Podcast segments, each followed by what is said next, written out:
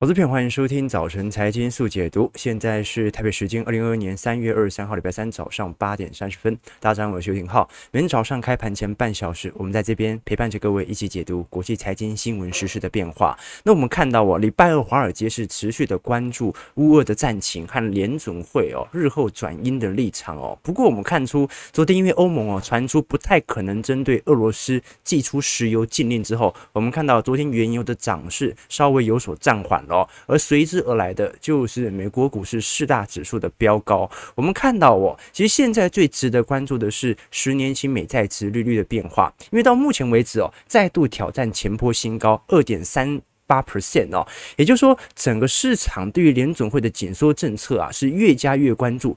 呃，就是已经已经关注到，似乎已经不把乌俄战情当成一个重要的影响变化。那因为我们昨天看到，啊，应该讲这个礼拜啦，呃，陆续有很多联总会内部的官员出来谈话，似乎要引领着市场的前瞻利率开始有所变化啊，就说他要改变市场的预期。所以我们看到，哦，现在在联总会内部官员当中啊，是有明显的偏鹰派的色彩。那么如果地缘政治逐渐的缓解，那最终，最终，我们就看联总会这一波转阴的速度有多快喽。我相信，其实他们内部是有共识的，只不过他们现在正在做的事情是尽量把市场的共识往他们身上来拉。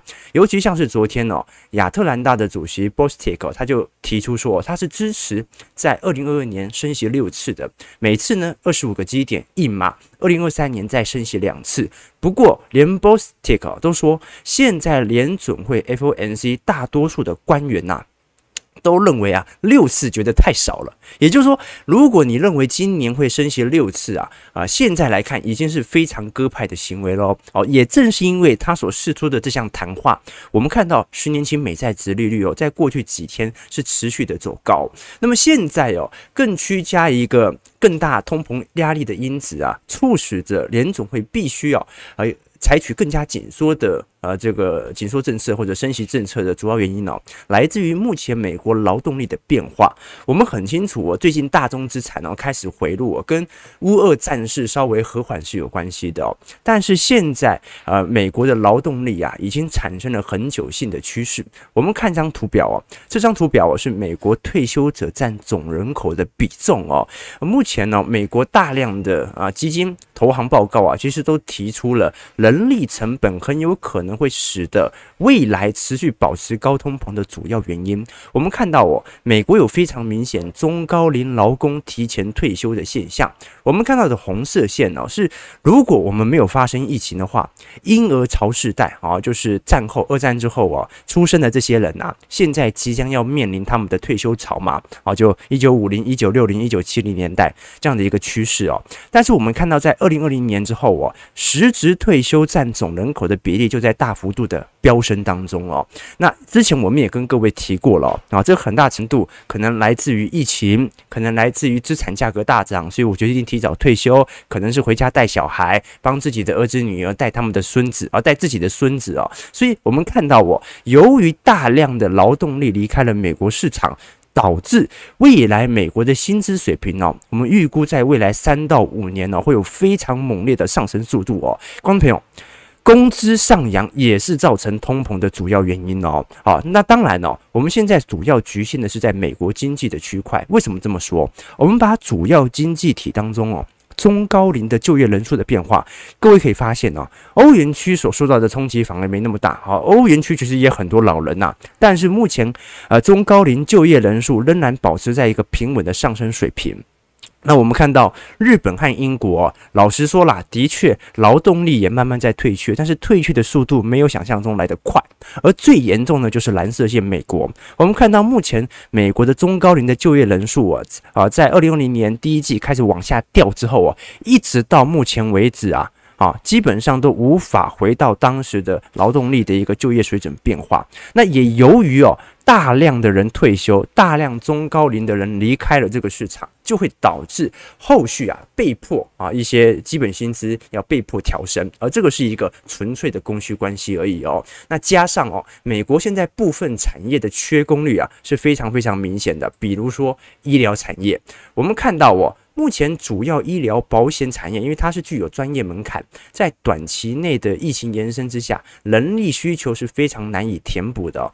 我们把上年度第四季啊，美国的医疗和社工服务职缺率哦，跟一九年第四季来进行相比哦，你会发现哦，增加了三点一个 percent 哦，但是根本就没有这么多人来工作哦。那包括在基层服务员工啊、住宿啊之类的哦，我们看到也非常明显的一个趋向啊，都在大幅度的复苏当中。而这些由于疫情之后啊。大量的经济转型，很多原本是做这种传统服务业的人啊，他都离开了本来自己所采的这个产业，然后去做自己想做的事情啊，比如说。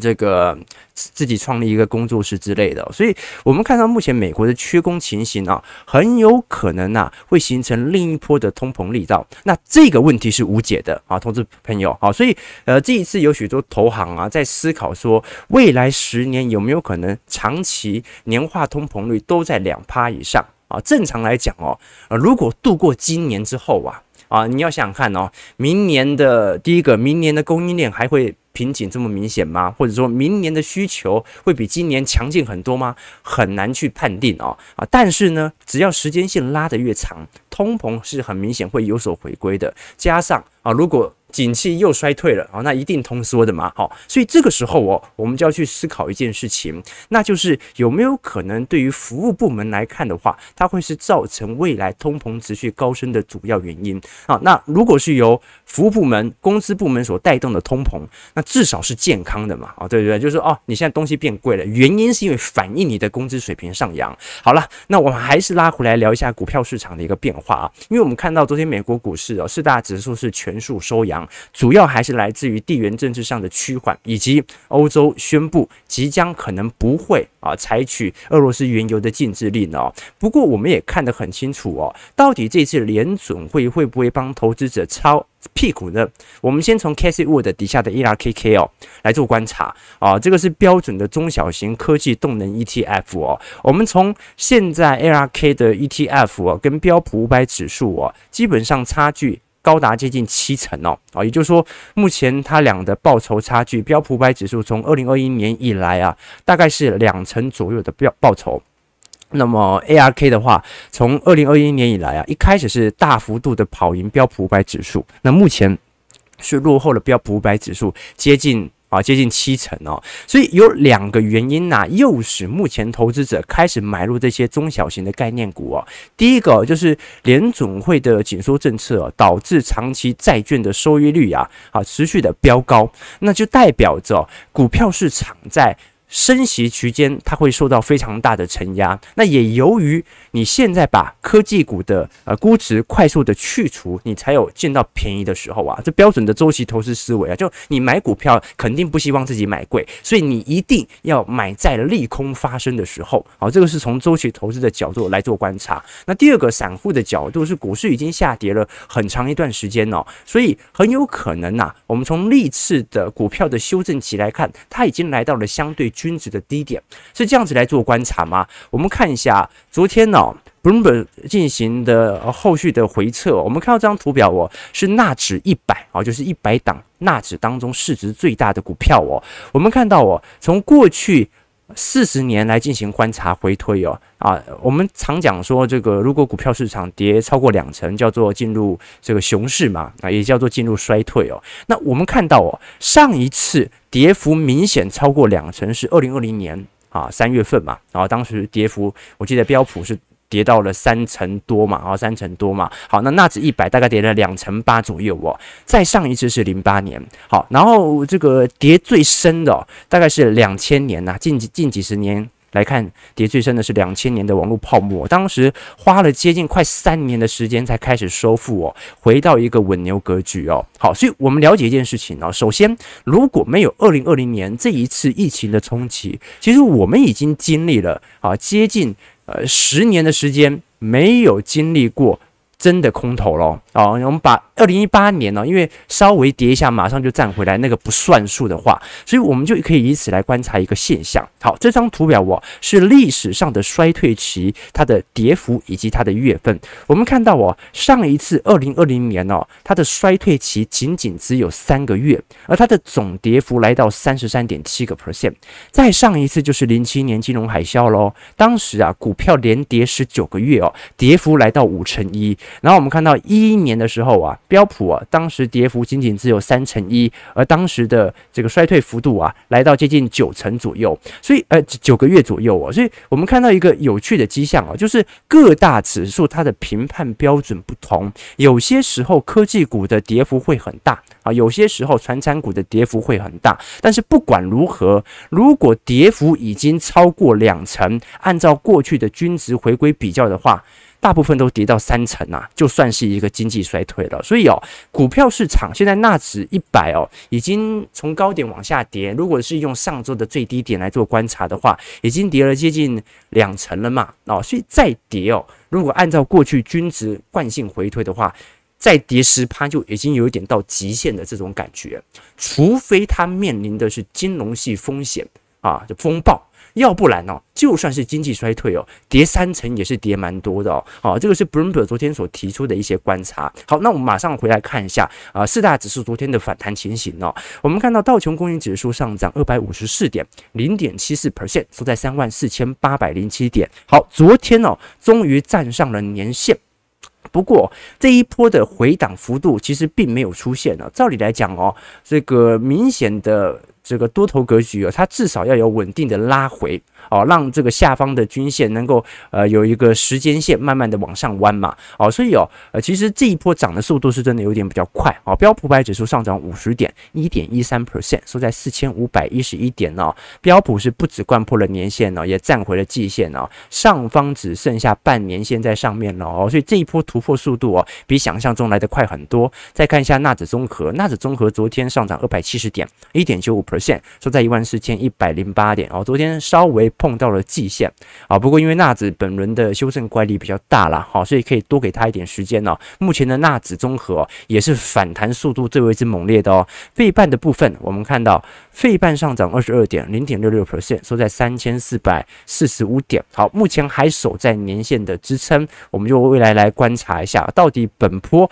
有没有可能啊，让月线持续的上弯，让四条均线能够以此。撮合，让成本价可以大家相互有个照应之后再上攻了，所以我们看到美国股市哦，已经开启了新一波的呃反弹筑底格局哦。按照这个趋势以及量能来做观察，应该啦哦，应该啦哦。虽然我不是做动能投资，但是右侧交易者应该已经大幅度的进场了。我们就看一下本波的反弹力度到底会有多强了啊！反正现在肯定不是我们做特别多这个观察或者建仓的时机点，对吧？哈，我们就来看一下。好，到底我们当时所进行的资金的配件，尤其是我们在呃会员系统当中啊，给大家的一些建议，诶，会不会比我们想象中来得更快、大幅度的获利报酬呢？啊，这个有参加我们会员投资朋友都大概理解啊。这个目前来看的话，啊，作为左侧交易者也开始要获利了，也开始要获利了啊。只不过啊，按照目前的反弹速度。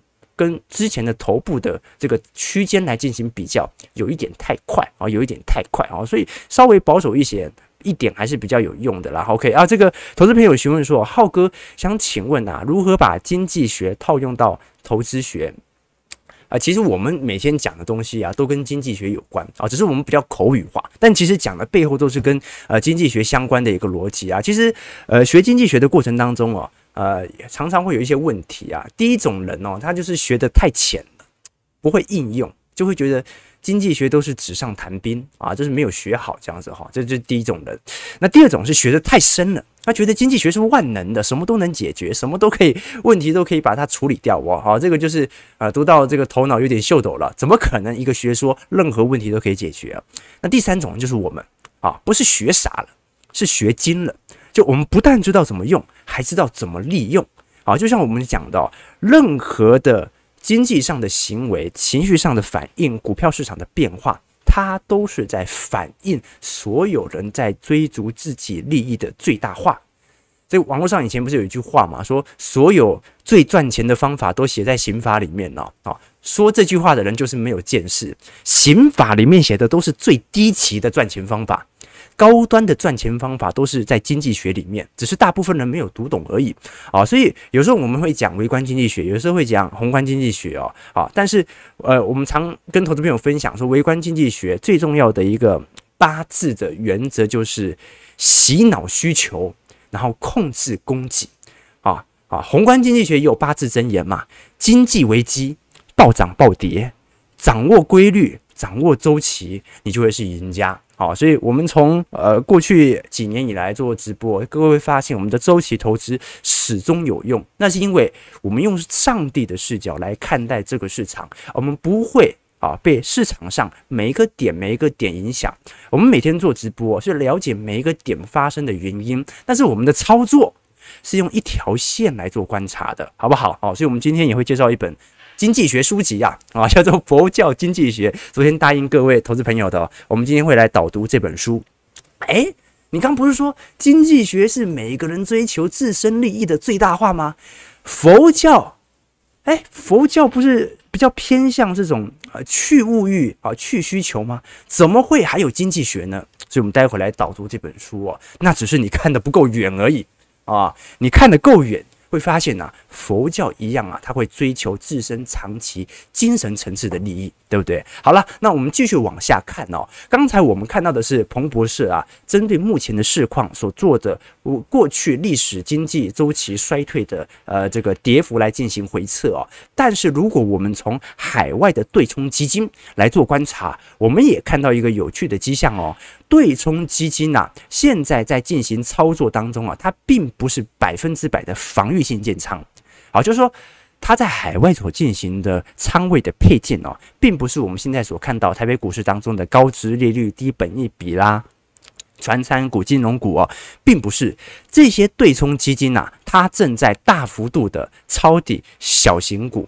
以及啊一些类类价值股啊，这些价值股它不代表着我拥有稳定的殖利率，而是代表着它是属于啊这个未来啊就稳定收益，而不能讲稳定收益，然后就是说未来具有价值前瞻的这些产业啊，甚至是保险业啊，甚至是啊具有垄断巨头的科技业啊，所以我们看到一个有趣的迹象哦，就是说目前啊这一些对冲基金当中啊，它持续看涨的当中啊，除了小型股价值股、REITs 啊，大宗资产商品、房地产之外，能源股也有一些关注哦。而事实上哦，它对于实体在一九七零年代的回撤会发现哦，啊，美银所做的报告是这样子啊，就是说我们看到对冲基金哦，虽然正在大幅度的抄底一些市场上有些有关注、有些没关注的股票，但是它是一个完全的多头趋向。但是市场上，尤其是美银的报告认为哦。这些对冲基金的经理人根本就不相信现在正在经历停滞性通膨，为什么？因为对冲基金哦，它跟一般的这种投信基金有一个非常大的区别，它没有非常明显的持股上限呃持股下限比例。什么意思啊？我们看到我们现在这个这个 ETF 嘛，都有规定最低持股要七成啊，就是说你基金经理人你想抄底啊，你不能留超过三成的现金，你留超过三成的现金，政府就要罚你，所以。投信基本上永远都是偏多的，这就是主要原因。但是对冲基金不是啊，对冲基金都是私募啊，它都是私募。那我是我的委托人委托我的，我想怎么做，我跟我委托人瞧好就可以哦。那美银所做出的这份报告是什么？是一九七零年代啊，除了原油价格以及大宗资产价格在上涨之外，我们看到的右侧全部的股票，管你是不是价值股，管你是不是这个。这个股票市场，管你是不是跟大众资产有相关的，只要你是股票，你就得跌。所以这说明什么样的概念呢？这说明的意思是，对冲基金经理人啊，目前根本就不相信会有停滞性通膨发生，要不然哦，他根本就不会去买这些股票资产，他应该全部拿去买大众资产，也就代表着对冲基金经理人始终认为。本轮算是一个经济周期的下滑周期，但是不会陷入到停滞性通膨，也不会有太明显的经济衰退。好，这就值得大家持续来多做一些留意和观察咯。好，我们最后来看一下台北股市的表现和看法。我们看一下，昨天其实呃成交量不是特别大了，好，所以参考空间意义不是特别明显。昨天小跌零点六五点，收在一七五五九，险守月线哦。不过三大法人仍然呈现土洋对坐哦。那昨天投信哦再买哦，连三十五买了，呃历史上最长记录啊。目前大盘算是打了一个。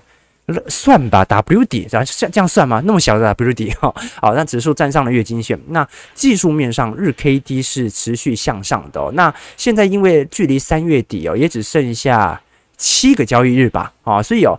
季底的做账行情有没有可能内资在未来几天持续发威呢？就值得观察了。不过内资虽然这么看好哦，外资没有那么看好哦。我们看到外资哦，啊，昨天台币台币是持续的往下破哦，这一次又跌破了二十八点五块哦。虽然中场我们看到。贬值幅度缩小，但留了一条上影线。但你也很清楚，这个上影线明显就是中央银行又进来稳汇了嘛。好，所以哦，我们看到随着台币持续的走贬，就代表着外资是持续的把台币换回美元离开市场哦。那昨天上市会成交值萎缩是不到三千亿哦。我们看到内资的买盘效果哦，这个上周过去五天呐，买超最多的还是开发金。哦，上周五单日就买了十二万四千张哦，哦，那你包括中信金、玉山金、第一金、和库金哦，好，所以我们看到金融股近期的创新高哦，其实很大程度是内资自己买上来的哦，就你们呐，散户自己把它给买上来的嘛，好，所以我们看到一个有趣的迹象哦，哦。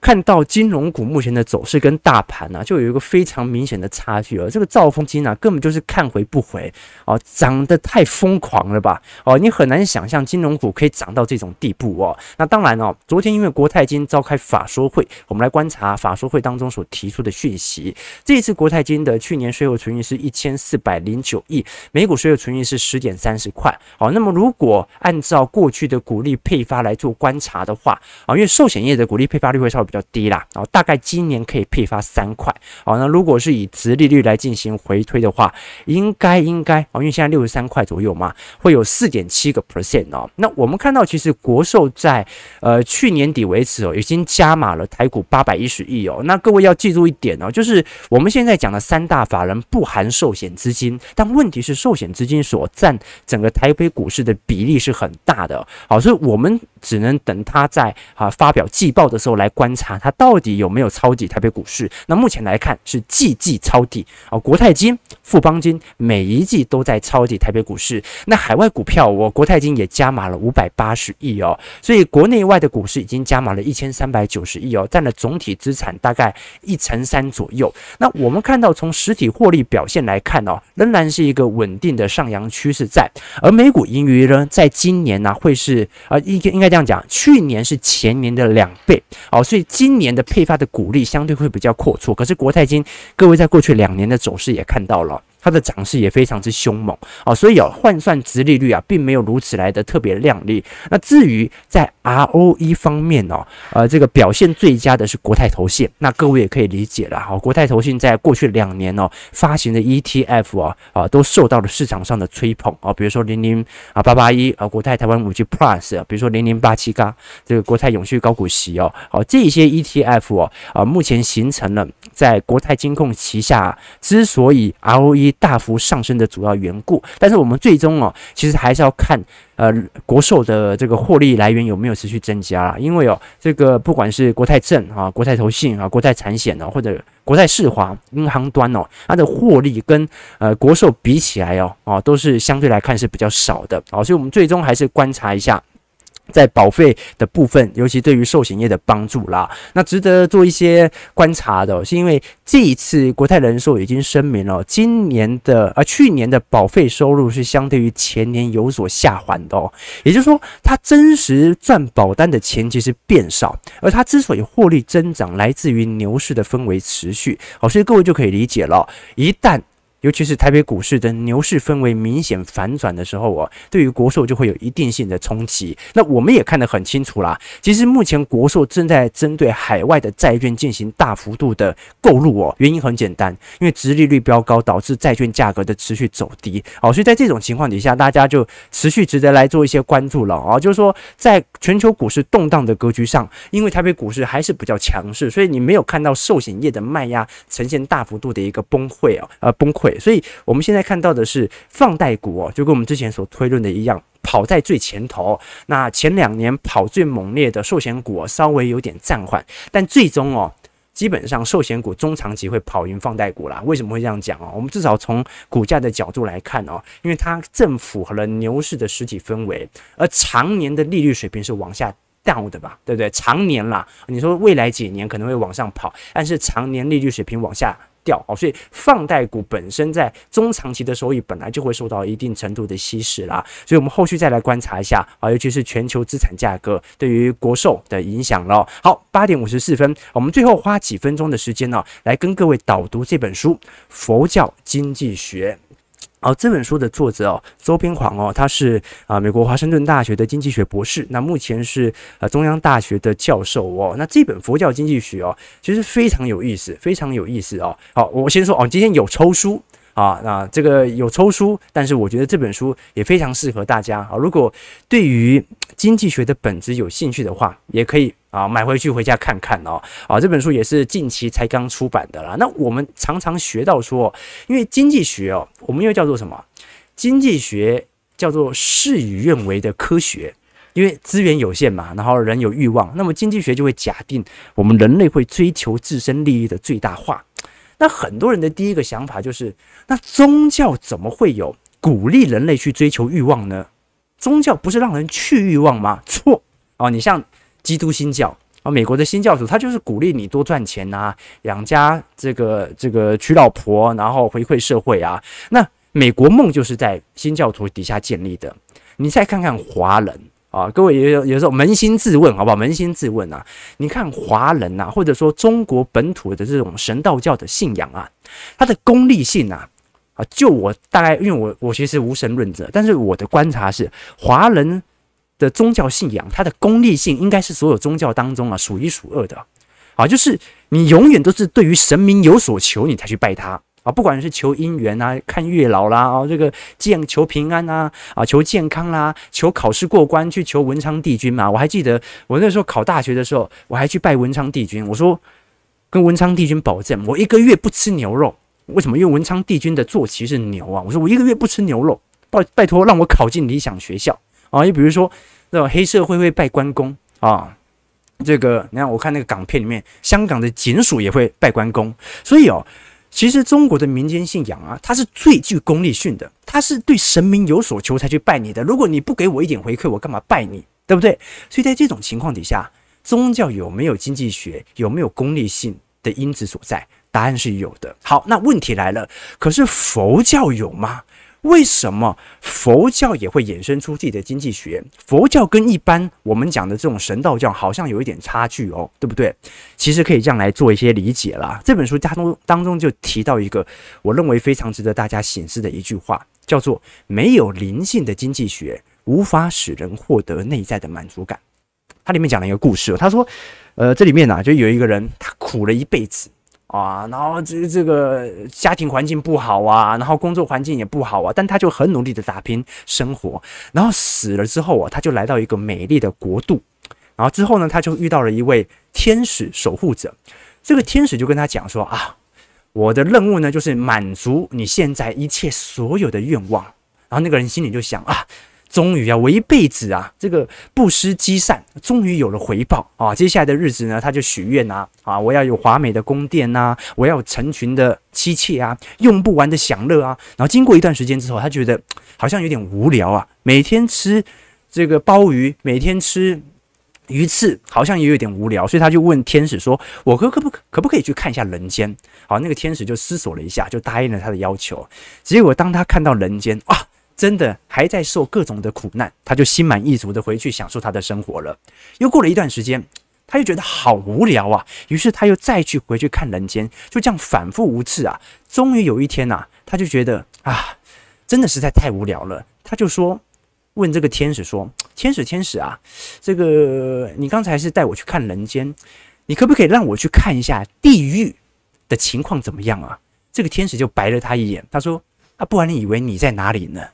啊，所以投资朋友，这故事是说说明什么？这故事是说明，如果你持续的追求物质生活上的极致，你就是生活在地狱。观众朋友，哎，这很有趣的一个概念哦。佛教经济学哦，跟现代的物质主义的经济学啊，就是我们普通所学的自身利益最大化的经济学啊，它的时间尺度是不同的。理由是佛教认为哦，文明的本质不在于增加自己的欲望，而在于净化人的品格。你要追求的不是物质自由。你要追求的是精神自由，你要追求的不是财富自由，你要追求的是精神财富自由啊！所以佛教它符不符合人类追求自身利益最大化？追求，只是它更追求的是精神上的利益的最大化。好，所以这本书很有意思啊，很有意思啊！它把我们的对于整个经济学的尺度啊拉得非常长，对不对？我们常讲说佛教讲求轮回嘛。你想看哦，我们现在追求财富啊，呃，延迟满足的目的是什么？退休之后可以过得爽爽的，对不对？佛教它追求的是什么？是什么？你下辈子会过得爽爽的，对不对？所以佛教是不是来的比你更加的经，来比这个这个物质层面的经济学来的更加维度更加来的高，对不对？好，所以、哦、这里头当中其实提到很多东西啊，比如说对于工作观啊，比如说对于使用价值啊、交易价值的不同啊，其实在这当中都会得到很多的醒悟哦。所以这本书啊，它算是一个思维上的提升啊。虽然哦，这个咱们就是属于这种很物质的人啊，很世俗之人，要不然不会每天谈钱嘛。但是哦，其实我们都很清楚，唯有。啊，其实我常跟投资朋友分享嘛，你只有把我们的财务思维、财务自由的思维推广出去之后，才会有更多的财富涌入到你的口袋。好，这也是我们常跟投资朋友分享的，就是说你不要介意啊，把你的这个这个推广财富的这这个思维分享给你周边的人。为什么？越分享，心灵就会越富足哦，好不好？提供观众朋友做一些思考和借鉴啊。早上九点零一分，我们看台北股市上涨一百一十七点一七六七七哦。好，成交量呢，今天预估还是不大。哎，我突然觉得这样好世俗哦。我们才刚导读完，马上开始爆盘，对不对？成交量不大。只有两千五百亿了，好，还是祝各位投资朋友看盘顺利，操盘愉快了。我们明天早上八点半 再相见啊！如果投资朋友喜欢这本书啊，想要来抽这本书的话，呃，留个阿弥陀佛吧，好，不用了，不用了，哈，就是留下于你对于这本书的一些想法啊，记得要留下对小编喜欢的话，为什么？因为小编也会追求自身利益的最大化。啊，他看的最舒服的话，他最容易抽到你，好不好了？好了，感谢各位今天的参与啊！如果你喜欢我们节目，记得帮我们订阅、按赞、加分享哦！我们就明天早上八点半，早晨财经速解读再相见。祝各位投资朋友看盘顺利，操盘愉快。